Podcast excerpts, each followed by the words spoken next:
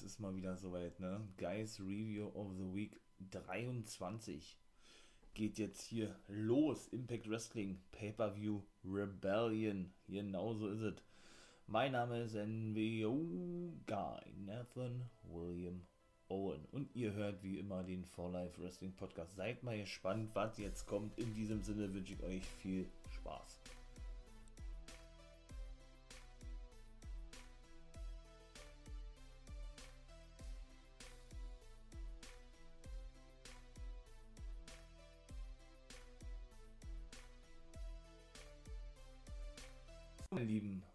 Impact Wrestling Pay-Per-View Rebellion. Was war das denn für ein Pay-Per-View, bitte? Boah, das war der Oberhammer. Ich glaube, das war einer der besten Pay-Per-Views in diesem Jahr gewesen bis jetzt, ne? Und der kam nicht von AEW, wo ihr merkt, ne? Bevor ich aber richtig loslege, wollte ich noch kurz was sagen für diejenigen, die sich jetzt wundern, hä, sag mal, hat da nicht immer am Mittwoch One Guy Match Wrestling ausgemacht? Ja, habe ich gemacht. Habe mich jetzt dazu entschieden, One Guy Match Wrestling eben mit diese Special-Folgen, ja, oder was heißt Special-Folgen mit, naja, doch, man, kann man schon Special-Folgen sagen, ne? Diese jetzt immer nur noch einmal im Monat zu präsentieren. Ne? NWO Guys World und auch auf dem Freitag AEW vs NXT. Trotz des Senderwechsels von NXT auf den Dienstag und auch Guys Review of the Week, die drei Parts sind, sind ja denn doch immer drei Parts, ne? Ja, die bleiben natürlich weiterhin auf dem Samstag beziehungsweise auf dem Sonntag, je nachdem, wie ich es denn schaffe. Kann auch mal sein, dass es auf Montag rauskommt, ne, die Guys Review, aber das bleibt alles bestehen. Ja, und natürlich eben, wie gesagt, Patreon und Steady ist mit dabei, beziehungsweise ist in der Mache von mir alles, ja.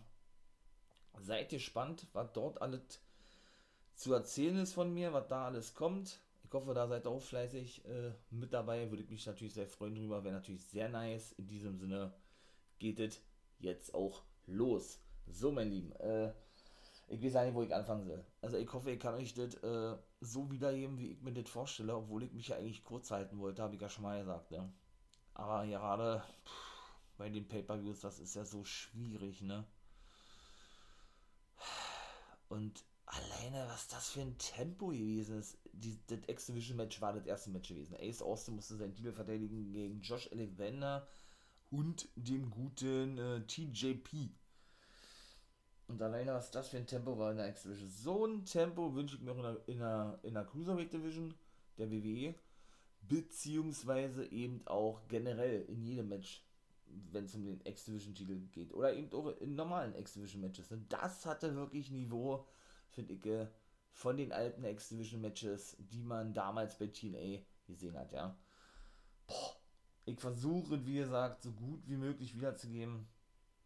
Äh, das war ja nun wirklich, wie gesagt, einer der geilsten Pay-Per-Views für mich bis jetzt in diesem Jahr. Boah, da wird doch AEW Probleme haben, mit ihrem nächsten Pay-Per-View ranzukommen, ja. Klar, AEW hat natürlich auch äh, ihren Teil dazu beigetragen, sie Kenny Omega und auch New Japan irgendwo, die ja auch mit involviert waren, ne mit dem Take Team Titelmatch, also Olle Finn Juice meine ich da natürlich, Olle Juice Robinson und David Finney Jr., die ja nun ihre Titel verteidigen mussten, gegen die GOB, die Good Brothers. Gut, dann versuche ich natürlich mal zu starten. Ja, wie gesagt, äh, das ging auch relativ zügig los zwischen allen drei Beteiligten. Ja, oder Ace Austin flog erstmal nach draußen, nachdem äh, sich alle ein paar Aktionen verpasst hatten mit einem Top Rope, Top Rope Somersault. Wollte dann schon, das ist ja auch so ein geiles Gadget, ne? Hat ja alle zu dem Gimmick mit dazu. Wollte er ja dann mit seiner Karte wieder eine Aktion zeigen, indem er ja dann immer die Karte zwischen den Fingern, äh, Fingern reibt oder praktisch äh, seine Gegner damit schneidet. Ja. Brian Heppner nahm ihn diese aber ab. Ja, sodass ähm, der gute Ace praktisch auf seine Karte erstmal verzichten musste. Ja, was soll ich sagen? Äh, ich glaube, Josh Alexander, er hatte drei Suplex gezeigt, German Suplex gegen äh, den guten Ace Austin. Der erinnert mich immer mehr an Kurt Engel irgendwie. Der hat so viele Aktionen jetzt von Kurt Engel übernommen, finde ich, ja, oder generell drinne. Oder Josh Alexander. Auch äh, mit dem Engel Lock, den er ja jetzt wohl als Finishing Move hat, ja. Also, ja, den ja eigentlich Ken Shamrock hat. Ich habe ja nun diverse Male schon gesagt, ne? Ich hoffe ja immer noch auf das Match Ken Shamrock gegen Kurt Engel. Habe ich ja schon mal gesagt. Aber Ken Shamrock, ich weiß gar nicht, ob der überhaupt noch bei Impact ist. Also Nevea und Reno Scum kann ich gleich sagen, habe ich glaube ich schon erwähnt. Die haben Impact verlassen. Genau, Reno Scum durfte leider nichts reißen, ne? Nach zwei Jahren. Und Nevea war ein Jahr lang äh, zwar dabei gewesen, hat aber nicht mal einen festen Vertrag gehabt. Habe ich auch nicht gewusst gehabt. Also die sind nicht mehr länger bei AEW dafür hat man ja nun Rachel Ellering gesehen in der letzten Impact-Ausgabe, ne? die ja ihr Debüt gab bei Impact Wrestling und eben hier ein Take Team Title Match bestreiten sollte mit John Grace gegen Fire in Flavor. Ja, und Ken Shamrock, wie gesagt, also im offiziellen Roster ist er nicht mehr drin. Der hat ja auch eine eigene Kampfschule weiter, oder nicht eine Kampfschule, sondern, sondern so eine eigene Bellator-Liga praktisch, ja soweit ich weiß, gut ist mit 57 natürlich auch nicht mehr so jung. Der letzte, oder er war ja der Hall of Famer in, in diesem Jahr gewesen, ne? Beim Impact Wrestling. Hm. Ja, und der ist ja suspendiert worden, eigentlich nur suspendiert worden vom guten Scott Moore. Auch nichts Ungewöhnliches, ne? Weil das war ja schon zweimal der Fall gewesen bei Shamrock, immer Storyline-mäßig logischerweise, aber hm, muss ja einen Grund haben, warum man nicht im Roster mit bei ist. Entweder wird die Story logischerweise fortgeführt, ne? Oder aber man hat sich wirklich ganz klammheimlich von ihm getrennt. Müssen wir mal gucken, wie es dort weitergeht. Nun gut. Auf jeden Fall hatte dann, das war glaube ich auch Ace Austin gewesen, weil der hat dann, was der da, was der da mal für, für Thrust Kicks ausgepackt hat, der. Und dann eben auch Monkey Flip gegen den guten TJP. Den hatte denn Josh Alexander allerdings abgefangen während äh, Ace Austin dann einen Kick in die Magengrube verpasste, dem guten Josh Alexander, ähm, ja, zeigte der TJP, der eben noch praktisch ähm, ja, von Josh Alexander festgehalten wurde, eine Hetze gegen den, ja. Dann gab es auch noch äh, ein Boot, ein Big Boot oder sowas gegen TJP vom guten Ace Austin. Dann gab es äh, wiederum einen Double, äh, ging da hin und her, also die, die blieben auch nicht lange draußen oder so, ne? Weil man kennt ja, wie gesagt, äh, dass die Superstars dann manchmal auch zwei, drei, vier Minuten draußen bleiben oder Wrestler draußen bleiben, ja. Und dann erst wieder zurückkommen. Nein, die sind dann gleich nach zwei Aktionen wieder aufgestanden. Deshalb war ja auch so ein hohes Tempo in diesem Match gewesen. Unglaublich. Also war richtig. Habe ich schon so lange nicht mehr gesehen, ja. Und wie gesagt, ich bin ja kein Fan davon, dass Alexander in der X-Division ist, muss ich ganz ehrlich sagen, aber der konnte da wirklich richtig gut mithalten. Ist natürlich ein super Wrestler, ja, keine Frage, ja. Aber ich bin ich da ein bisschen zu, altmodische Pol, dass eben so eine klassischen X-Division-Wrestler eben auch dementsprechend die Aktion zeigen müssen oder aussehen müssen oder wie auch immer. Nun gut, auf jeden Fall, ja, hatte der dann eben äh, ein Double Suplex gezeigt, ne? Der gute Josh gegen, ähm, na, gegen Ace und TJP, genau. Ja, dann kam wieder, wie gesagt, der gute Ace mit einem Thrust Kick zurück gegen TJP und dann saß er und der hat sich um seinen Knöchel gehalten gehabt, eine ganze Weile lang. Dann, dann saß er auf dem Apron, weil er TJP rauskickte. Oh, Alter, und dann kam Alexander wirklich zwischen dem ersten und zweiten Seil angesprungen auf Ace Austin mit einem Crossbody. Und ähm, ja, und beförderte ihn so natürlich nach draußen hin, ne? Also da saß Ace Austin auf, dem auf dem Apron, wie gesagt. Hatte TJP, der dann äh, wieder zurückkam, hatte den guten Josh rausgeworfen gehabt, ja. Ähm, jo, dann zeigte, wie gesagt, der gute Ace Austin gleich wieder einen Thrust Kick. Äh, dann gab es einen Mamba Splash vom guten TJP, ne, der dann aber hier kontert wurde in den Angle Lock. Dann nahmen die sich gleichzeitig alle in den Move, also sprich Angle Lock von Josh gegen TJP. Ich glaube, so war's. Äh, ne, Quatsch, gegen Ace Austin, so. Und ja, dann hatte Josh, wie gesagt, alle, alle TJP, nee, aber TJP hatte gegen Josh wiederum gezeigt, äh, sein, sein, sein Niba oder ich weiß gar nicht, wie er, nicht ein Fujiwara Armbar, der ist ja von Diona Purazo. Naja, auf jeden Fall hat er ihn gleichzeitig in sein, ich sage es mal, Niba gehabt, ja. Dann hat Josh wiederum TJP zurückgestoßen, hat aber weiter den Engelock gehalten gegen den guten Ace Austin, ja, während der dann zurückkam, TJP sofort, ja, und den Octopus Stretch ansetzte gegen den guten Josh, der weiterhin den Engelock hielt gegen Ace Austin, ne, also das war unglaublich gewesen eigentlich, ey. hat man zwar ein paar Mal schon gesehen, aber diese ganze Combo und so, das hat alles so gestimmt einfach nur, ne? Das war schon geil gewesen. Ja, Josh Alexander hatte dann, äh, hatte dann, glaube ich, einen Double Neckbreaker, Neckbreaker ausgepackt. Das Cover ging bis zwei. Dann gab es ein paar Kicks gegen den guten Josh, ne? In der Ringecke sitzend.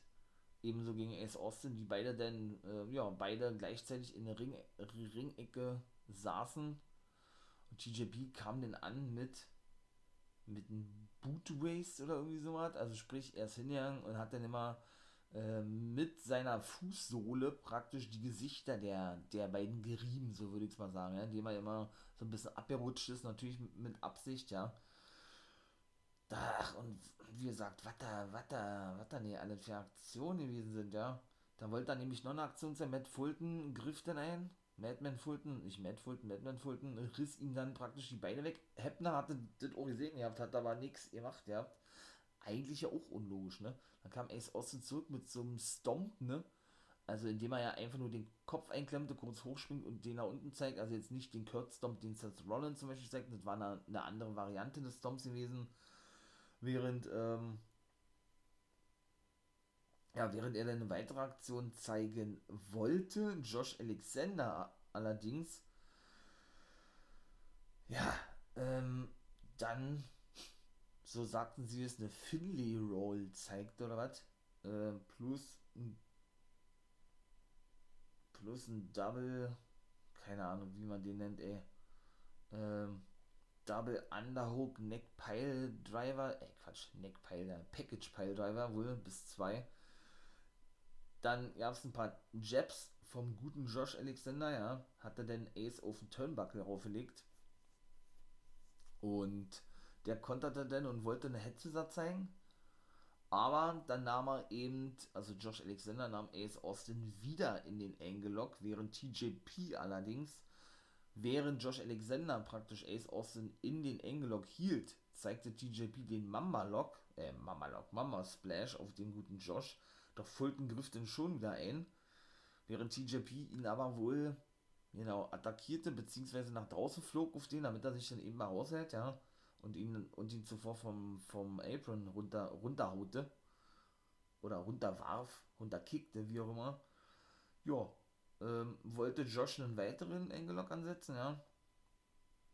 Während allerdings, ähm, ja, während allerdings der gute Josh, glaube ich, den guten Ace genau gegen TJP schleuderte, der wiederum dann auf Madman Fulton flog und TJP so erstmal draußen gewesen ist. Dann hat er ihm nochmal den, den Package Underhook Piledriver gezeigt gegen den guten Ace Austin, nachdem er zuvor einen Jackknife zeigte, also ein ja, Jackknife-Konter.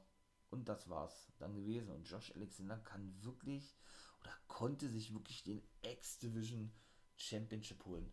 War ich wirklich überrascht gewesen, muss ich sagen. Hätte ich nicht mit gerechnet. Aber gut, ist nun mal so. Was willst du tun? Geiles Match gewesen. Ich selber Hätte mich aber eher gefreut, wenn man den auf längere Sicht dann wirklich vielleicht in, eine, in einer Neuauflage des Team Kanadas gesehen hätte. Ne? Wirklich im Take mit Pete, mit Pete Williams oder so. Von mir aus hätte man ja auch Johnny Divine und den guten A1 zurückholen können. Zwei originale Mitglieder äh, vom guten Team Kanada. Ne? Habe ich ja auch schon mal kurz erwähnt, ja, der gute A1 ist der Trainer in der Schule von Scott Diamond, dem Chef von Impact Wrestling, der genau eine eigene Schule hat, Border City Wrestling. Von daher wäre das auch keine, keine so abwegige ähm, Theorie gewesen. So, das nächste Match war schon das 8 Take the Match. Violent by Design gegen James Storm, Chris Sabin, die beiden Originals von TNA, Eddie Edwards und Willie Mack. Eric Young kam da draußen, sagte, ja, die ganze Welt schaut auf uns, schaut auf mich, schaut auf Impact, auf meinen Balldesign, wir sind die besten so. Er wird aber nicht antreten, also ne, macht jetzt doch Pause praktisch wegen seinem Kreuzbandriss, beziehungsweise macht er jetzt nicht Pause, aber er wird keine Matches mehr bestreiten, logischerweise. Ne? Mustafa Ali zum Beispiel tritt seit gefühlt 5, 6 Monaten mit, mit einem gerissenen Kreuzband auf bei Monday Night Raw, was er ja selber gesagt hat, ja. Also von daher ich habe immer gedacht, ja, das ist so eine schwere Verletzung, da muss man sich unbedingt operieren lassen. Das ist ja nicht mehr zwangsläufig so heute, ja. ich, ich kenne selber auch jemanden, der seit ein paar Jahren mit einem Kreuzband, Kreuzbandriss rumläuft und die, ob man es glauben mag oder nicht, die Bänder sind wirklich alleine zusammengewachsen. Ne? Also, und er hat auch keine so großartigen Schmerzen gehabt, wie das andere denn hatten. Und hat sie ja noch weiter Tennis gespielt und also, also weiterhin Sport be, äh, betrieben und so was, ne? So was soll es auch geben. Also, gutes Heilfleisch, sage ich dann nur, ja. Wie ist es ja bei, beim guten Eric Young auch so, weil normalerweise fällt man ja sechs bis neun Monate aus, kennt man aus dem Fußball eigentlich, ne? Und natürlich ist es im Wrestling genauso, die, die fallen sehr teilweise noch ein bisschen länger aus. Nun gut, siehe eben zum Beispiel auch Chris Stadtlander von AEW. Wie lange war die jetzt weg gewesen? Zehn Monate, elf Monate, also fast ein Jahr, ne? Ja, und er sagte dann, ey, äh, für heute Abend, der selber wohl kein Mitglied von Violent by Design sein, so habe ich zumindest verstanden, äh, gibt es aber einen Ersatzmann ne, für ihn selber, also Rhino Joe Doring und Dina eben Violent by Design trafen dann eben mit einem Mystery Take Team Partner auf eben die vier gerade erwähnten Storm, Sabin, Edwards und Mac. Und soll ich sagen?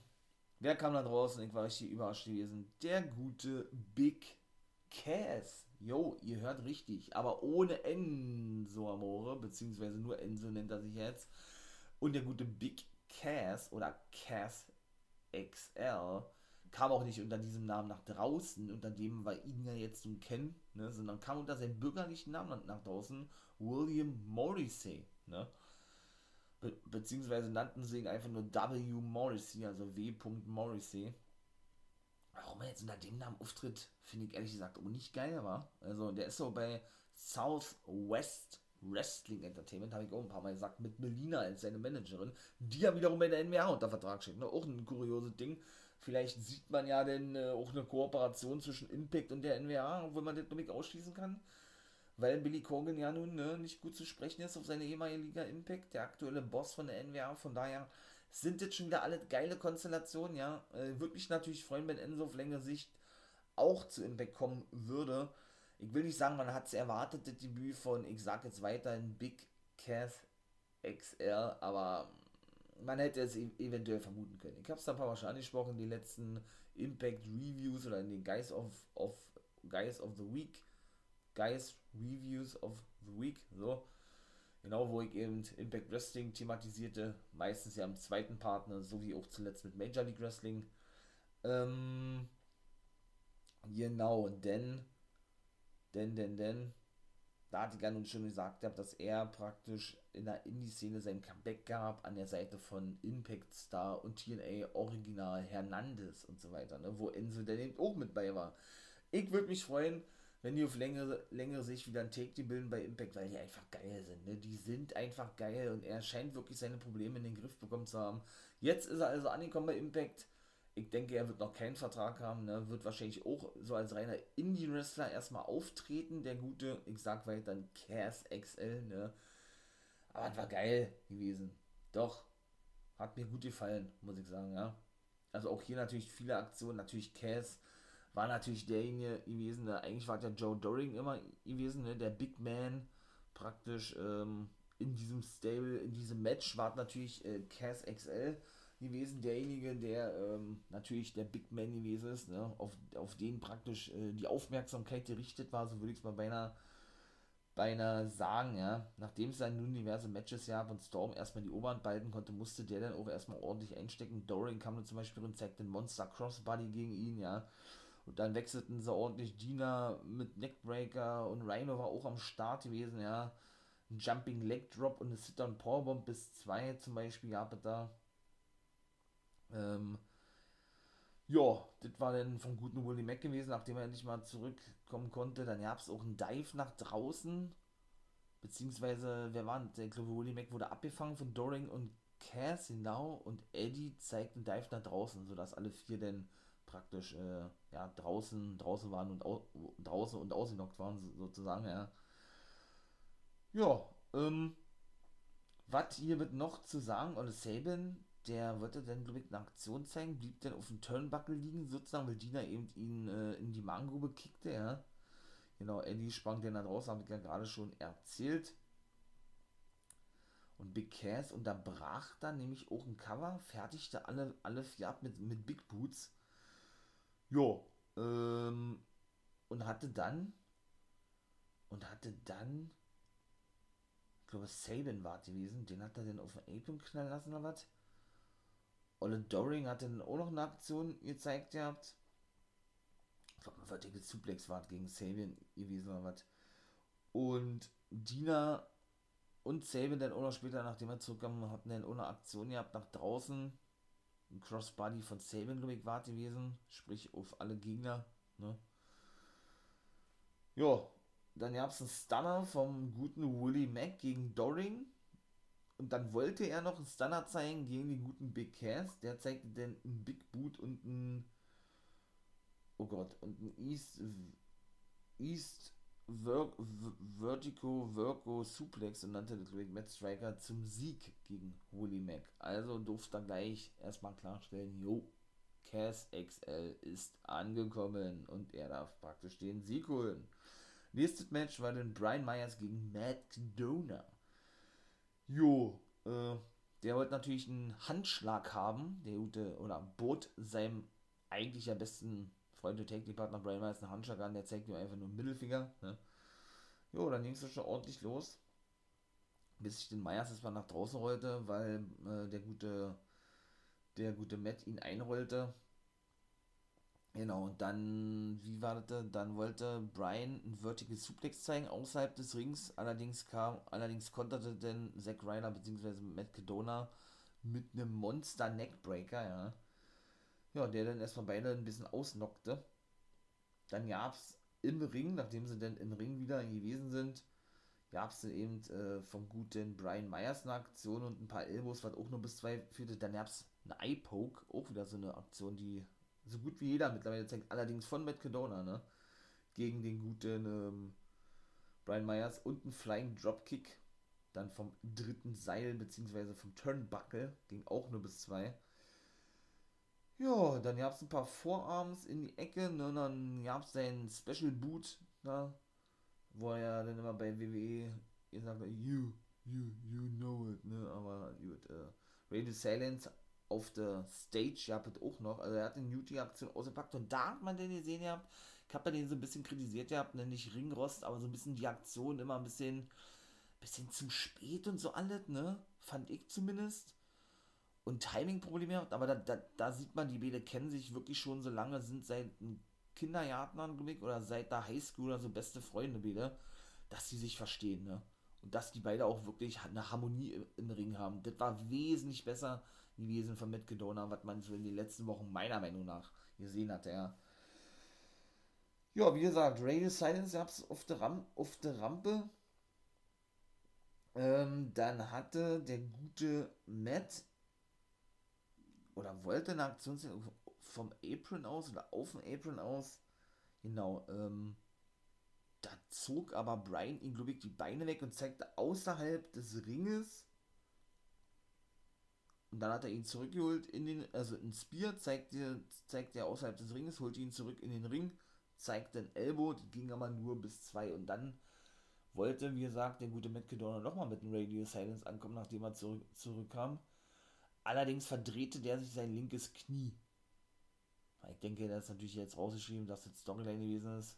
Ja, weiß ich nicht. Also, ja, also ich sage, das ist Storyline, logischerweise.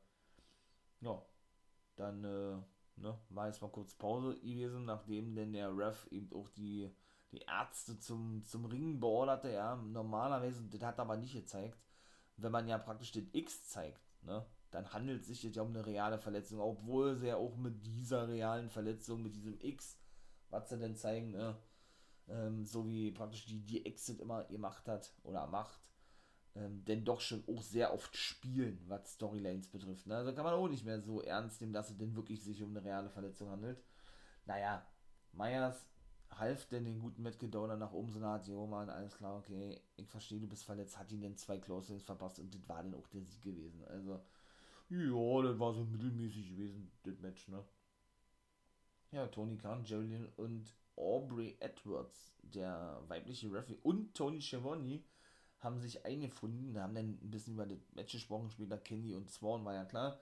Dann war schon Zeit für das vierte Match. Rachel Ellering, wie gesagt, debütierte ja in der letzten Impact-Ausgabe als neue Take-Departnerin von Jordan Grace, weil Jazz die auch als Managerin jetzt wohl fungieren wird und mit zum Ring kam, wohl wirklich ihre Karriere beendet hat. Ja, wie gesagt, die trafen also auf Fire and Flavor. Auch dort gab es natürlich haufenweise Take-Team-Action, die haben gut harmoniert gehabt, fand ich. Und Rachel Ellering und die gute John Grace, genau. Ja, bis dann alle bis dann alle Tascha Steels zurückkam mit einem mit einem mit einem Sliding Baseball Slide nach draußen glaube war, ja. Genau, dann gab es da eben auch ein bisschen Take Team Action. Kiera Hogan wollte denn wollte denn auch eine Aktion zeigen, einen Thrust Kick, glaube ich, war das, traf dann aber ihre Take Team Partnerin und die gute Steels, ne Quatsch, Hogan war gewesen, die fing sich den Spinebuster ein von Grace, die dann wieder wechselte mit der guten Rachel Elring. Jo, Jazz hatte die natürlich immer weiter angefeuert gehabt, außerhalb, ne, als sozusagen neue Managerin. Ich hoffe wirklich, dass sie denn auch als Managerin bleibt, ne, oder vielleicht ja wirklich irgendwie Storyline-mäßig, hatte ich auch zwischendurch so gedacht gehabt, ey, vielleicht turnt die ja gegen die, die Bene und schließt sich Fire in Flavor ne? Ich weiß es nicht. Also, irgendwie, weiß ich nicht. Das sieht zwar aktuell danach aus, dass wirklich ihre Karriere vorbei ist, aber ich weiß nicht, irgendwas ist da im Busch, meine ich. Irgendwie ist, ist das alles Storyline und Jazz macht doch weiter und gewinnt selbst die Take Team Titel. Vielleicht mit einer, mit einer erfahrenen Dame, mit der sie dann heel turnt, ja. Und die dann eben Fäden gegen die jungen Jordan Grace und äh, Rachel Ellering. Weiß ich nicht. Irgendwie habe ich da so eine, so eine Vermutung. Gucken wir mal, ob sich die bewahrheitet. Ja, manchmal ist es ja so, manchmal nicht. Ja, ihr habt auf jeden Fall den, den STO, ne? Und ein Spinning Leg Drop bis 2 auch noch. Ich glaube von ähm, Fire and Flair war gewesen. Ja, und gab es ein bisschen Take Team Action und eine Senton und ein Knee Drop von John Grace, an den Zugang zurück kam wieder Take Team Action mit der guten Rachel Ellering. Ja. Ja, Fire and Flavor kam dann auch endlich mal irgendwann zurück mit Thrust Kick und äh, Dropkick vom dritten Seil und so weiter. Cover ging immer nur bis zwei durch, ja. Dann gab es äh, auch noch, ja, die hat auch so viel, so viel Suplessen ausgepackt. Natürlich, äh, ne, ihr Trainer laut Impact, ja, ne, Storyline-mäßig, ist das Scott Steiner, ne, der Mann, der 1000 Suplessen, so ist er auch mal genannt worden, ja, der nun wirklich jeden Suplex beherrschen soll. Ob das jetzt mit 58 immer noch der Fall ist, sei mal dahingestellt. Steels kam dann angestürmt auf die gute Jordan Race, ja, die warf dann wiederum die gute Steels über sich, die dann übers dritte Ringseil ging. Da war wiederum Rachel Ellering angeschlagen auf dem Apron stehend da zeigte, während sie praktisch noch über John Grace flog und praktisch auf den auf die Ringmatte aufkam, also außerhalb, ne, zeigte sie dann wirklich einen eingesprungenen Cutter auf den Apron gegen Rachel Ellering. War auch eine geile Aktion gewesen. Also die gute Tasha Steels war. Ja, während die gute Kiara Hogan einen Crossbody zeigte, ich glaube, das war sie ja auf alle drei Damen gewesen, ja. Ja, dann gab es äh, eine Monster Clothesline von der guten John Grace. Dann hatte ähm, die gute Tasha Steels nochmal kurz die, Beine von der guten John Grace weggezogen, ja. Während dann allerdings ähm, sie, glaube ich, von Ellering ausgenockt wurde. Ne, Quatsch, von, von Grace ausgenockt wurde und Ellering war drin gewesen, so ist es richtig.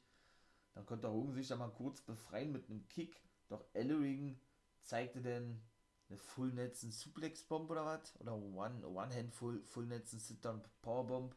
Und das war dann wirklich der Sieg gewesen. Also, wir haben wirklich neue Take Team Champions. Ich feiere das, obwohl ich Fire Flavor auch feiere. Ja, mit Rachel Ellering und der guten Tasha Steels hätte ich beinahe gesagt, nein, und der guten Jordan Grace. Natürlich mega nice, muss man ja mal sagen gutes Match gewesen.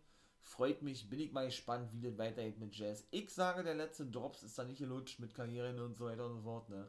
Also sind wir mal gespannt, wie ich immer so schön sage, wie das weitergeht mit der guten Jazz. So, nächstes Match, Last Man Standing, und das war so krank und so hart gewesen. Trey Miguel gegen Sammy Callahan. Ja, was war da gewesen, ja. Also der fing ja gleich an und stürmt, stürmte gleich heran, der gute Trey Miguel, ja. auf den guten Sammy Callahan. Und ähm, der flog dann mit einem Topi auf Callahan wollte er zumindest und, und sprang aber so was von krass auf die auf die Absperrung rauf, ja. Boah, der hat geschrien wie am Spieß, ey. Und was Sammy nicht alles ausgepackt hat, ja, dann hat er, dann haben sie sich gebrawlt, nicht bis im Backstage-Bereich, aber eben hinter der Absperrung, da war dann so ein Produktionsroll, Rollwagen, Rollkoffer, wie auch immer. Den wollte er dann gegen Trey schieben, der aber eben ausweichen konnte, weil er eben äh, in der oder vor der Ringabsperrung saß, so. Dann hat er dann hat Sammy ihn noch eine weitere Aktion verpasst und hat aus diesem, ich sag es mal, äh, Produktionsrollwagen, äh, hat er denn einen, einen Schraubenschlüssel rausgeholt. Und zuvor eine Kette, mit der er dann auf Trey einschlug und mit dem Schraubenschlüssel dann wirklich, äh, wirklich in den Mund vom guten Trey Miguel rum, rumwühlte und nicht äh, so aussehen sollte, als würde er da, keine Ahnung, einen Zahn ziehen wollen oder wie auch immer, ja. Also, Sammy ist ja sowieso ein kranker Typ, ja. Das weiß man ja, aber ich feiere den. Der ist so geil. Und ja, was soll ich sagen? Hat er diverse Stühle in den Ring geworfen? Hat er gesagt, ey Trey, schau mal her, dreht er sich um und feuert ihn. Hat das später normal gemacht, ja, kann ich schon mal vorwegnehmen, im Ring nennen. Hat er ihn wirklich einen Stuhl an den Schädel geworfen. Das hat so gescheppert, ne? Boah, das war schon krank gewesen. Naja, auf jeden Fall kam dann irgendwann mal der gute Trey zurück, nachdem sie im Ring gewesen mit einem Scorpion Kick und einem Neckbreaker eben auf die Stühle. Während er dann praktisch einen Stuhl einklemmte zwischen zweiten und dritten äh, Polster, ja, kam dann eben, wie gesagt, der, der weitere Stuhlwurf gegen den Kopf vom guten Sammy Callahan, ja, der dann eben einen Tisch holte oder schon einen Tisch währenddessen draußen hinstellte, glaube ich. Genau. Und wenig später hat er auch noch einen zweiten geholt und beim ersten zeigt er dann nämlich seinen Piledriver durch. Der ging aber nicht wirklich kaputt. Weshalb er dann eine weitere Aktion zeigt, dort ist Sammy Callahan. Auch die Stahltreppe zur Hilfe nahm, ja. Das war dann auch noch so ein Ding gewesen. Da hat er dann nämlich, nämlich noch den Piledriver drauf gezeigt, nachdem es so aussah, als wenn Trace sich äh, befreien könnte, was aber nicht der Fall war, hat er dann, wie gesagt, den Piledriver dort drauf gezeigt und es war ja ein Last Man Standing Match gewesen, ne? Auf einmal war Trey weg gewesen. Der Ref hatte dann auch gezeigt, Sammy dachte, er hat gewonnen gehabt, ja.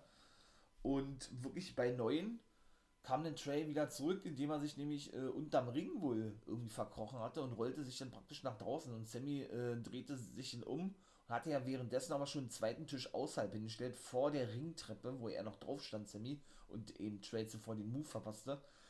Ja, dann kam Trey wirklich äh, vom Apron so was von angestürmt mit einem Monster Bulldog, ja, durch den Tisch. Ich kann mich ja nicht daran erinnern, dass ich so was mal gesehen habe, ja. Ja, und das war auch schlussendlich der Sieg gewesen für Trey, ne? Der, der konnte sich dann bei 9 gerade so an der Ringabsperrung festhalten, festhalten, weil der Tisch sehr nah äh, da dran stand. Ja, und er stand dann praktisch noch bei 10, während Sammy versuchte noch hochzukommen, weil er durch den Tisch eben, äh, ja, ähm, geschleudert wurde oder eben noch in diesem kaputten Tisch drin lag, gelang ihm aber nicht mehr und Trey konnte gewinnen. Hätte ich nicht gedacht. Ich hatte ja gesagt, ja, mit dem Knockout Tag Team Titelmatch war ich richtig. Ich dachte, Sammy gewinnt, ne? Und ebenso im X-Division Titelmatch war ich ja auch falsch, denn dort dachte ich auch, dass Ace Austin gewinnt, weil beim Design, genau, das war ja vor zwei Wochen, nee, Quatsch, war in der letzten Woche gewesen, oder beim letzten Review, wo ich das sagte bei Impact, wo ich mal so ein bisschen schon sagte, ähm, nicht nur mein Fazit abgab, sondern eben auch, ähm, ja, praktisch sagte, wer gewinnt, ne? Genau, da war ich richtig, beim 8. Mal Tag Team Match, X-Division war ich falsch, Sammy und Trey war ich falsch und was war noch gewesen? Und Kedona gegen Myers war ich auch richtig. Da ich ja Brian Myers gesagt. Ja, genau, war ungefähr so die, die Hälfte bei mir gewesen. 50-50. Ja, wie gesagt, ähm, ja, Swan stand denn bei Miller, ne, sagt denn, sagt denn eigentlich, ich will nicht sagen nochmal das gleiche, ne, aber hype dann natürlich nochmal den Impact-Titel, was da, was da für ihn bedeutet und was er mit Kenny machen werde und so weiter und so fort. Und dann kam eigentlich wieder das schlechteste Match, muss ich sagen, ja. Hat mir nicht so doll gefallen. Finn Juice gegen GUB. Finn Juice konnten ihre Titel verteidigen, muss ich äh, auch sagen, da war ich auch falsch. Ich dachte, GUB konnten die Titel verteidigen, war nicht der Fall. Äh, Quatsch, konnten sich die Titel zurückholen, war nicht der Fall gewesen ja, wundert mich, war, dass Finjuice, die ja denn, denke ich mal, auch bald wieder in nächster Zeit zurückreisen werden nach New, New Japan, dann die Titel verteidigen durften. Hm. Will man denn also gleich die Zusammenarbeit mit New Japan wohl so festigen, dass man sagt, jo, wir holen uns die, unsere Take-Titel nicht gleich sofort zurück, sondern belassen die erstmal bei Finjuice, ja, sodass wir die Japaner zufriedenstellen, so ist meine Vermutung jetzt, ja, und machen dann irgendwie später einen größeren Impact draus. Ha, im wahrsten Sinne des Wortes, ja. Nun gut, wie gesagt, war wieder so ein Standardmatch, ne. Ich will das ja nicht kritisieren und ich bin auch ein großer Fan von GOB. Finjuice gefallen mir wiederum nicht so als Take-Team. Weiß ich nicht, da fand ich Juice Robinson als Singles-Wrestler wesentlich interessanter. Ich bin kein Fan von David Finney Jr. und bin auch kein Fan von dem Take-Team an sich. Aber Finjuice ist ein cooler Typ, aber wie gesagt, Take Team holt mich nicht wirklich ab. Und, aber dennoch, wie gesagt, war das eben wieder alles so, ja, während viele andere ja auch mal andere Aktionen zeigen, das habe ich ja in der letzten Impact Review schon gesagt, oder Guys Review of the Week bei Impact Wrestling, zweiter Part mit Major League Wrestling, hatte ich ja nun da eben schon gesagt, ja, ne, äh, dass man ja dann auch wirklich, ja, auch mal andere Aktionen sieht von anderen Wrestlern, ja, mal bei oder ich sag mal andere Kombinationen aus den gleichen Aktionen, die man hat. Aber bei GOB ist der Ablauf immer der gleiche. Das ändert sich überhaupt nicht. Aber wirklich null.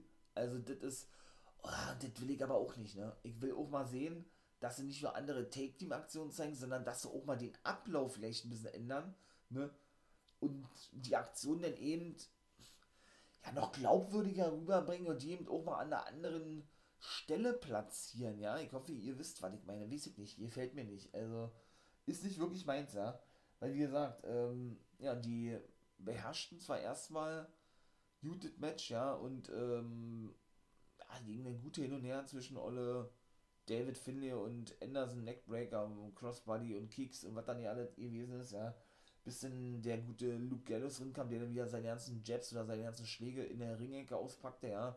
Auch ein Monster Big Boot gegen den guten, ähm, oder ein Thrust Kick gegen den guten David Finley Jr. Ja, und wieder seinen Sleeper holt. Ne, das ist genau das, was ich meine. Dann Hammer, Hammer Elbows, so nennen sie die, glaube ich, ja. Wenn er, ähm, wenn er denn auf, auf seinen Gegner, in dem Fall der David Finley, eindrosch, Kicks und auch nochmal so ein Swinging Uppercut von ihm, bis dann irgendwann Juice reinkam und auch diverse Aktionen zeigt, die seine Senten und Jabs und was da nicht alle, ist Atomic Vertical, Vertical Atomic Drop, meine Güte, Spinning Head, Head Kicks hätte ich beinahe gesagt, Spinning Heel Kicks und so weiter und so fort, ja, Close Line, alles nur bis zwei. Ja, dann, dann konnte sich Luke Gallows befreien. Da gab's ja Magic Killer, der ging auch nur bis zwei hat mich echt gewundert, ja, weil ich glaube, die haben bisher immer die Matches so beendet, so beendet, ne? Dann wollten sie noch einen zweiten zeigen, dann konnte aber allerdings, nee, dann gab es noch einen Swinging Neckbreaker von Kyle Anderson, dann kam Juice aber nochmal zurück und zeigte ein paar Aktionen in der Ringecke und schlussendlich konnten sie dann ihre Take Team Titel verteidigen mit einem normalen Small Package, praktisch auch wieder so ein Konter aus einer Aktion heraus, ja, gegen diesmal Luke Gallows, sonst ist ja meistens Carl Anderson, ne, der den Pin fressen muss oder das Cover fressen muss. Und dann konnten sie ihre Titel verdienen. Also ich fand das Match nicht toll. Das war das schlechteste Match gewesen für mich bei Re Rebellion. Also, und das war wirklich der Konter gewesen, was ich gerade sagte, eben aus einem weiteren Magic Killer heraus. Den wollten sie zum zweiten Mal zeigen. Der ging aber dann nicht durch. Ja, dann klopfte Miller an die Tür von Kenny Omega und auch da, Don Callis ist ja auch so geil am Mike. Der hat dann auch wieder der gleiche gesagt, er ist ein Gott. Er kennt die seit 27 Jahren. Kenny bereitet sich gerade auf sein Match, hat er erstmal gesagt, ja. Und er wusste damals schon, was er für ein großes Talent ist und er werde sich heute den Titel holen. Dann wird er vier World-Titel haben. Er hat den TNA-Titel mitgezählt.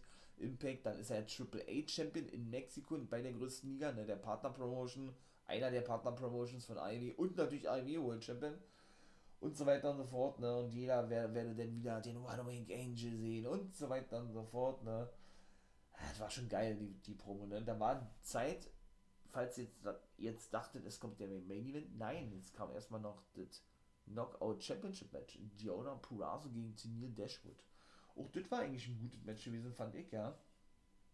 Ähm, ja, und selbst Tennille packt doch ein paar Submission Moves aus, war richtig geil. Diese Fujiyawa Armbar kam relativ zügig von Diona. Sie konnte sich im, im Seil retten, ja.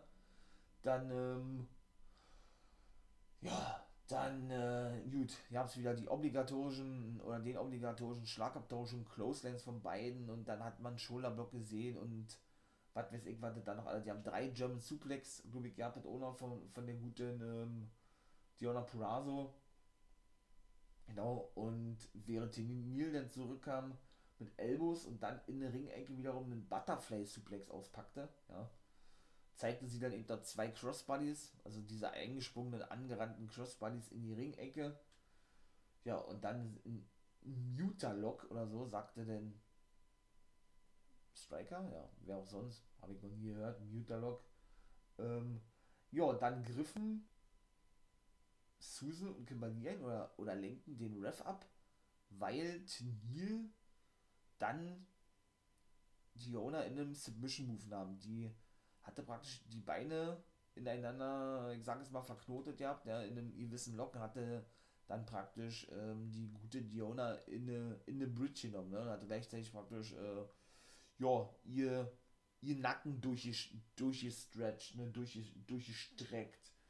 Und ja, Caleb griff dann auch ein, weil ja nun Kim, Kimberly und die gute Susan genau den Ref ablenken er schleuderte oder warf denn Kimberly oder zog der die Beine weg, die auf den Apron krachte. Susan hat da auch noch irgendeine Aktion verpasst und beide äh, verpassten ihn dann wieder ein paar Aktionen, schmissen ihn zum Beispiel in den Ringpfosten drin, weshalb er erstmal ausgelenkt war. äh, ausgenockt war, nicht ausgelenkt war, ausgenockt war, so. Jo, die absolut auch, auch da wieder ähm, diverse Konter und äh, ein Roll-Up und nicht alles, ja. Auch wieder so einen kleinen Schlagabtausch, wieder ein, ein Pump-Kick von den guten Diona, die dann mit dem Queen's Gambit, so nennt sie ja ihren zweiten Finisher nach dem Fujiyama aber den Sieg holen konnte. Also konnte sie ihren Titel verteidigen. Hat gar gesagt, ich würde mich freuen, wenn Team gewinnt, ne? Aber Diona, denke ich, verteidigt nochmal. Beim nächsten Mal, wenn sie nochmal Match haben sollten, da denke ich, darf die mir den Titel dann holen. Ja. Und was soll man sagen? Nachdem die drei dann weiterhin auf, auf die gute ähm, eindroschen, genau, kam dann Taylor Wild nach draußen. Ja, die feierte nach über sieben Jahren, ach Quatsch, zwölf Jahre oder so, ihr Comeback bei TNA. Ist ja nun Feuerwehrfrau Fulltime, wie wir sagen. Bin ich mal gespannt, wie sie das jetzt machen, wenn sie wieder Wrestlerin ist, ja. War ja eben ein Grund gewesen, warum sie damals Schluss machte ähm, wie sie das jetzt so kombinieren wollen miteinander, ne? Ist sie jetzt Part-Timerin oder was? Oder hat sie unterschrieben bei Impact richtig? Ich weiß es nicht. Auf jeden Fall hat sie jetzt endlich ihr Comeback gegeben, nachdem sie ja nun in diversen Vignetten angekündigt wurde, ja, verpasste den drei Damen ohne Aktion und machte praktisch klar, ey, ich will deinen Titel haben, Mädchen, ne?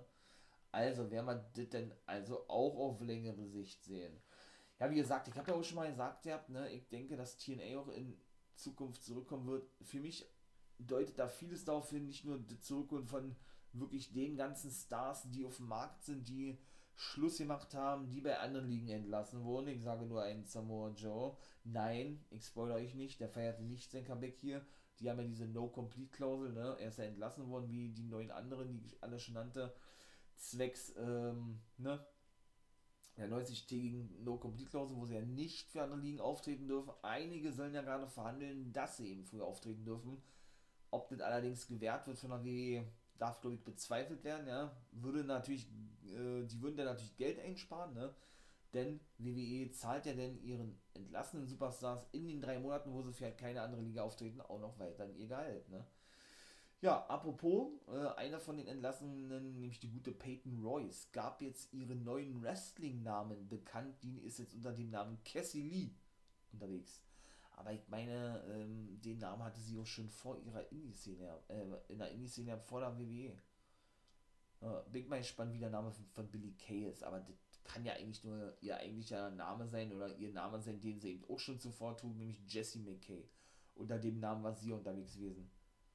Und ich meine, Cassie Lee war davor auch schon der Name von Peyton. Egal, ich würde mich freuen, wenn man die vielleicht bei Impact sieht in einem Taken. Samoa Joe wird auch zurückkommen, bin ich mir auch relativ sicher, zu TNA oder Impact Wrestling. Und man wird auf längere Sicht dann wieder, meiner Meinung nach, TNA so langsam aufbauen. Weitere Gründe dafür, weshalb ich darauf jetzt zu sprechen komme, ist nämlich der Grund, den ich euch jetzt gleich mitteilen werde. Ähm, sind auch für mich oder ist für mich auch wieder dieses neue bzw. alte Konzept zurück zu den wirklich monatlichen Pay-Per-Views. Ich habe schon mal gesagt, sie haben in den letzten Jahren wirklich mit so vielen Ligen zusammengearbeitet, die auch weiterhin auf dem, auf dem Impact Plus Pay-Per-View äh, Portal oder auf den Impact Plus, ich, sag, ich sag's mal, auf ihrem Network zu sehen sind. Ne, 10 Euro im Monat könnt ihr natürlich gerne mal raufgehen. Ähm, ja, aber es ist eben nicht mehr so, dass sie wirklich reine One-Night-Only-Shows mit denen veranstalten und das live eben auch zeigen, ne? so wie sie es immer in den letzten Jahren gemacht haben. Sie gehen wirklich zurück zu diesem Modell, jeden Monat ein Pay-Per-View und alle Pay-Per-Views, die, die sie zurückgebracht haben, waren alles ehemalige TNA-Pay-Per-Views, ne? Also, denn sie haben angekündigt für den 12.06. und der Pay-Per-View ist, glaube ich, ihr fühlt seit 10 Jahren schon nicht mehr ausgetragen, Against All Odds. Ganz alter TNA-Pay-Per-View und im Juli ohne aber festen Datum bis jetzt Slammiversary. Das ist ja eh sowieso einer der großen vier Pay-Per-Views, sage ich jetzt mal gewesen, neben Bound for Glory und Genesis. Und der vierte, ai, ai, ai, wer war der vierte? Genesis, Bound for Glory, Slammiversary und der vierte war von den Big Four, haben sie alle drei Monate gemacht, so wie AEW. Jetzt machen sie also wieder jeden Monat. Ich kann euch jetzt gerade den vierten Jahr nicht nennen. Genesis, natürlich, Genesis. So, äh, ja, holen sie jetzt, wie gesagt, auch jeden Monat also einen alten Teen A Pay-Per-View. So ja zum Beispiel auch schon mit jetzt Rebellion ist auch ein alter Teen A Pay-Per-View oder eben auch schon Hardcore Justice zuvor, genau. So, mein Lieben, macht euch auf was ihr fast, ich hoffe, wie gesagt, ich kann nicht, ich kann nicht denn nochmal alle zu wiedergeben, ja. Ähm, ja, wie gesagt, also das war wirklich, pff, ich weiß nicht, war. Das war einfach nur so krank gewesen, dieses World-Titel-Match. Ne? Jerry Lynn, TNA und Impact Wrestling Original, Tony Schiavone, der Ringen, äh, Ringen, also Kommentator von AEW und natürlich der Gründer und Chef Tony Khan, Gründer mit den Bugs zusammen, saßen wieder alle ähm, ja, auf ihren Stühlen hinter der Absperrung und schauten sich das nächste Match am Main Event, genau, Kenny Omega kam natürlich mit seinen Good Brothers nach draußen und Rich Swan mit Eddie Edwards und Willie Mack. Auch Scott Diamond war da gewesen, schaute sich ebenso Natürlich viele Provokationen zu Beginn ne, von Kenny Omega, eine Ohrfeige, ja, denn und wie gesagt, die konterten sich dann diverse Mal aus auch so ein geiler Typ, ja, also, boah wie gesagt, Kenny macht generell, auch wenn sie im Ring limitiert wären, macht er jeden wirklich im Ring besser. Für mich der beste Wrestler der Welt. Ist so. Kenny Omega, also unglaublich. Dann hat er auf jeden Fall, ähm, und vor allen Dingen, wie gesagt, auch was der mal für ein Tempo in, in, in die Matches bringt. Ja, also, tch. dann hat es Swan erstmal die Oberhand gehabt, nachdem er einen Phoenix Splash nach draußen zeigte, zuvor schon Dropkick und Kenny dann raus musste, gab es eben auch ein paar Chops und so weiter und so fort, ja während er dann praktisch ein 450 zeigen wollte, ein, ein Rolling 450, aber im Ring, der ging schief, hat dann Zeit Suplex abbekommen, auch noch einen zweiten auf dem Apron von Kenny. Ja, ähm, ne, dann hat er praktisch, wo sie, wo sie wieder sich um den Ring prügelten, hat er dann praktisch Rich Swan über sich geworfen so wie es vorhin schon mit Steels gewesen ist, oder Grace der Steels über sich warf, mit so einem, nicht Whip-In, naja, auf jeden Fall hat er den über sich geworfen. Und ich weiß nicht, war, da waren auch zwei, drei Aktionen mit der gewesen, die so ein bisschen schief gingen. Ob das jetzt so geplant war, also meiner Meinung nach war es nicht so geplant gewesen. Er sollte meiner Meinung nach eben sich abfangen mit, mit einem Kopfstand und zurückkommen mit einer Aktion, also auf dem Apron praktisch einen Handstand zeigen und mit einer Aktion zurückkommen. Er zeigt aber wirklich eher so einen Kopfstand, ja. Und ja, und dann kam keine Aktion, ganz im Gegenteil. Er ähm, schlug dann praktisch auf den Boden ein und hielt sich den Kopf fest festzwar, ne?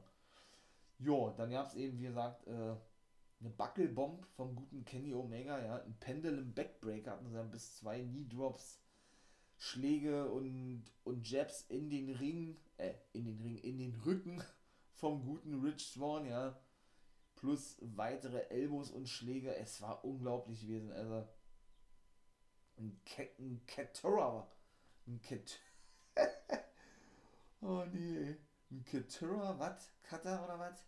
Ja, bitte, also, ja, es war unglaublich gewesen, also, es war heftig, ey. Da konnte dann auf jeden Fall Swan immer mal zurückkommen. Mit so einem, ähm, ja, mit einem Handstand, beziehungsweise wollte er praktisch so eine Lise Injection zeigen oder was. Hatte denn da auch so einen Mute-Kick ausgepackt, hatten sie gesagt, glaube ich, einen Smash bis zwei. Kenny hat dann wieder ein paar Aktionen zeigen können. Ja, hab's dann wieder gesagt, wieder hin und her, Forearms, Big Boots, so einen kleinen Schlag habt ihr wieder, Chops und so weiter und so fort, ja. Clothesline und Headscissor von Swan, dann ähm, ein Frankensteiner von Rich Swan auch noch hinterher. Ach und boah. Ähm, dann ja, ach, keine Ahnung, ey, da gab so viele Aktionen, ey. Noch eine Hetze von Swan. Und dann ging es los nach ein paar Kicks, ne? Und der Gut Wrench, äh, Gut Wrench Powerbomb vom guten Kenny ging es dann los mit den ganzen V-Trigger. Ey, wie viele V-Trigger der ausgepackt hat, ja. Die One Wing Angel ging der nicht durch, nachdem der erste durchging, V-Trigger Swan konnte, konterte, so, mit einem Spinning Heel Kick gegen den guten Kenny. Dann brachte er den zweiten V-Trigger an in der Ringecke, der gute Kenny, nachdem er zurückkam, hat er ihn praktisch nach oben, also sprich auf dem äh, Turnbuckle abgesetzt, ja. Und, ähm, ja, fing sich dann aber selber, und das war eine Aktion, die ein bisschen schief ging, Tequila Sunrise ein. Da hat es One ihn nicht mehr wirklich bekommen, ne? Und ja, Kenny zählte das dann aber so halbwegs vernünftig noch, dass es halbwegs glaubwürdig aussieht, ja.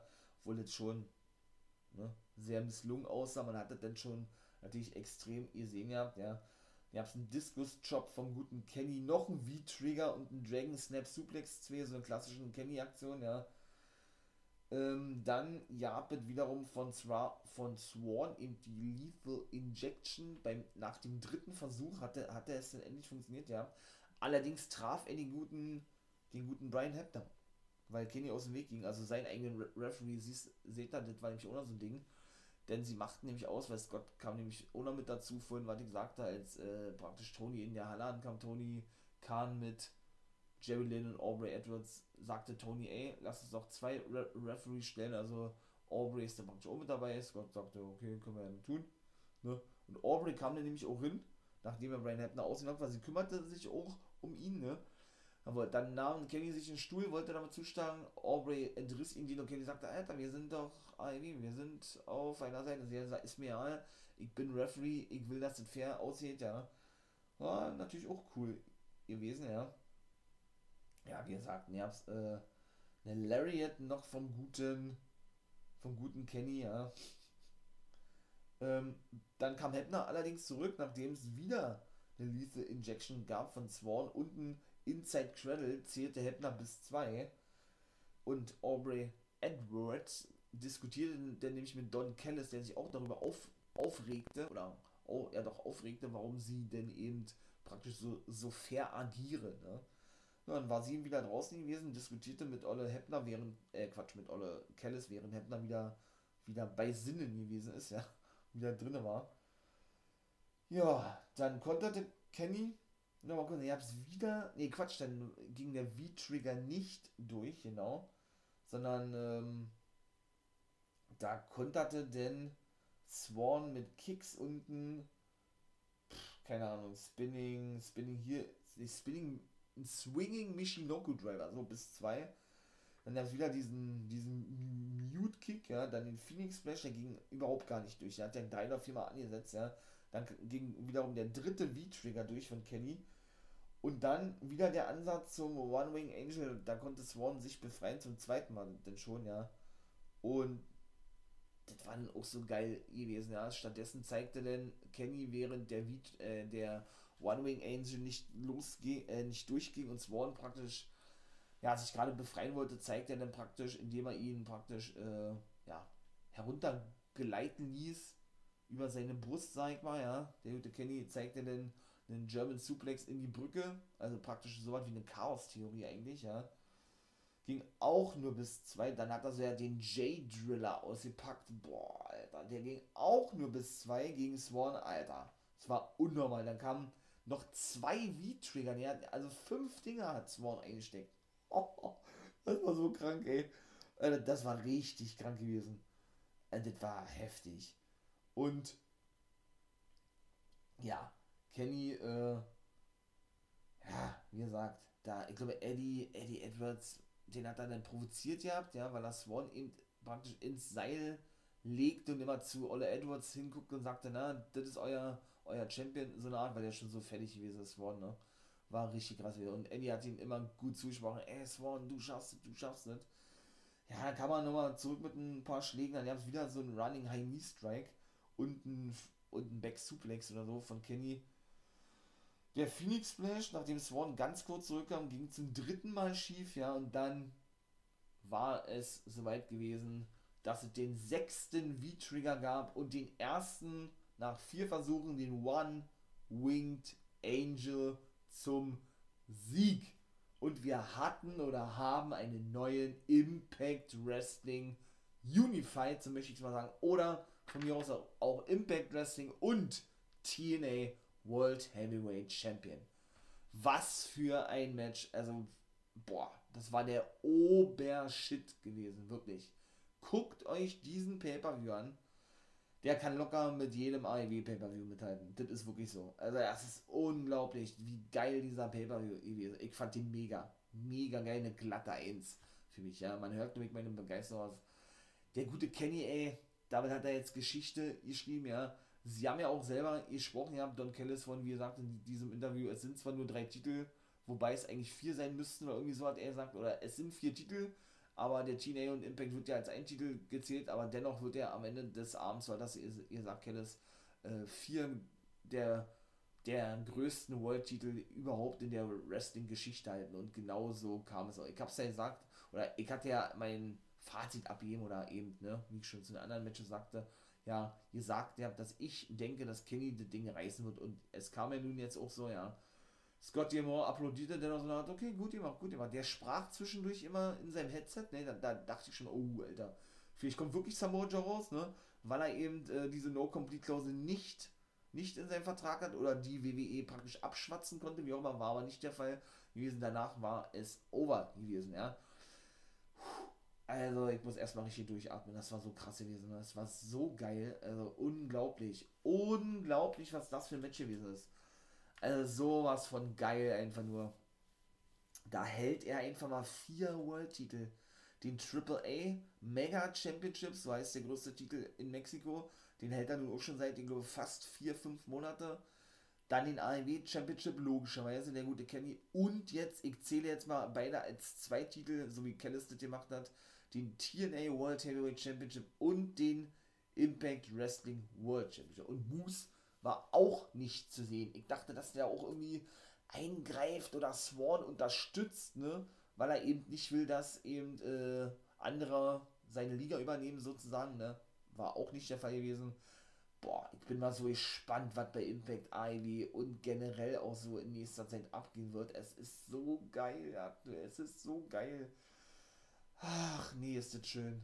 Ist das schön. Ist Wrestling nicht eine geile Sportart, meine Wrestling-Nerds und Wrestling-Nerdies? In diesem Sinne, Fazit, wie gesagt, eine glatte 1, auch wenn jetzt das GOB-Match jetzt nicht so doll war, egal. Ähm, für mich eine glatte 1, einer der besten Pay-Per-Views in diesem Jahr gewesen. Ja, kommt für mich an die bisherigen AEW Pay-Per-Views ran. Und AEW ja, wird da auch auf ihre Art und Weise was das Präsentieren des Wrestlings betrifft, wirklich Probleme kriegen, daran zu kommen, muss ich ganz ehrlich sagen. Ne? Bin ich mal gespannt, ob man vielleicht wirklich mal demnächst eine Invasion sehen wird der Impact Stars äh, bei AEW. Sie wollen den World Titel zurück. Der, die Take Team, die sind ja auch weg. Die sind ja auch bei New Japan. Ne? Also, sie haben ja nur noch die Ex, die, den X-Division-Titel, Knockout Take Team und Knockout-Titel. Also, irgendwas muss da jetzt mal passieren, oder was? Von daher bin ich so gespannt. Bleibt dran. Ne? Hört euch natürlich auch die ganzen anderen Podcast-Folgen ab zu Impact Wrestling, Guys Review of the Week, sage ich nur, ne, und so weiter und so fort. Natürlich könnt ihr auch gerne einen Daumen nach oben da lassen, wie ich immer so schön sage. Bei YouTube heißt es ja so, hier ist ein Abo. Würde dem Podcast natürlich gut tun und ihr den natürlich unterstützen damit. Vielen Dank schon mal im Voraus dafür. Bleibt doch bei Patreon und Steady am Ball. Ich bin da, wie gesagt, dran. Ne? Ähm, werde jetzt das alles in den nächsten Tagen veröffentlichen, hochladen, wie auch immer und euch dann hoffentlich eben auch dort ja, nicht nur das Wrestling ein bisschen näher bringen, ne, indem ich da über verschiedene Sachen spreche, was ich ja hier nun auch schon mache, sondern eben auch dort, da hoffentlich so möchte ich das natürlich euch auch dort unterhalten. Ne? Ganz klar. In diesem Sinne, mein Lieben. Jetzt bin ich fast genau bei einer Stunde. 20 Sekunden habe ich jetzt noch. Ja. Wie gesagt, guckt euch Impact an. Mega geil. Ich verabschiede mich. Ne? In diesem Sinne, ihr wisst, was kommt. Ne? Habt einen schönen Tag. Ein Too Sweet in die Runde. Und nicht vergessen, ganz wichtig, become a guy.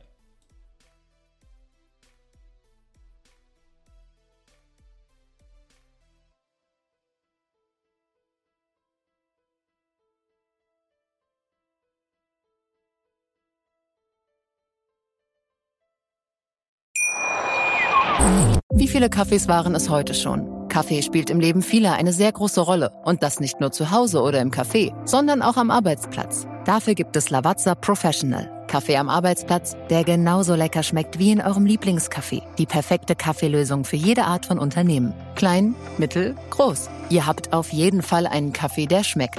Die richtige Motivation für eure Arbeitstage. Alle Infos zu Lavazza Professional findet ihr auf lavazzapro.de mit allen Kaffeelösungen für euer Büro.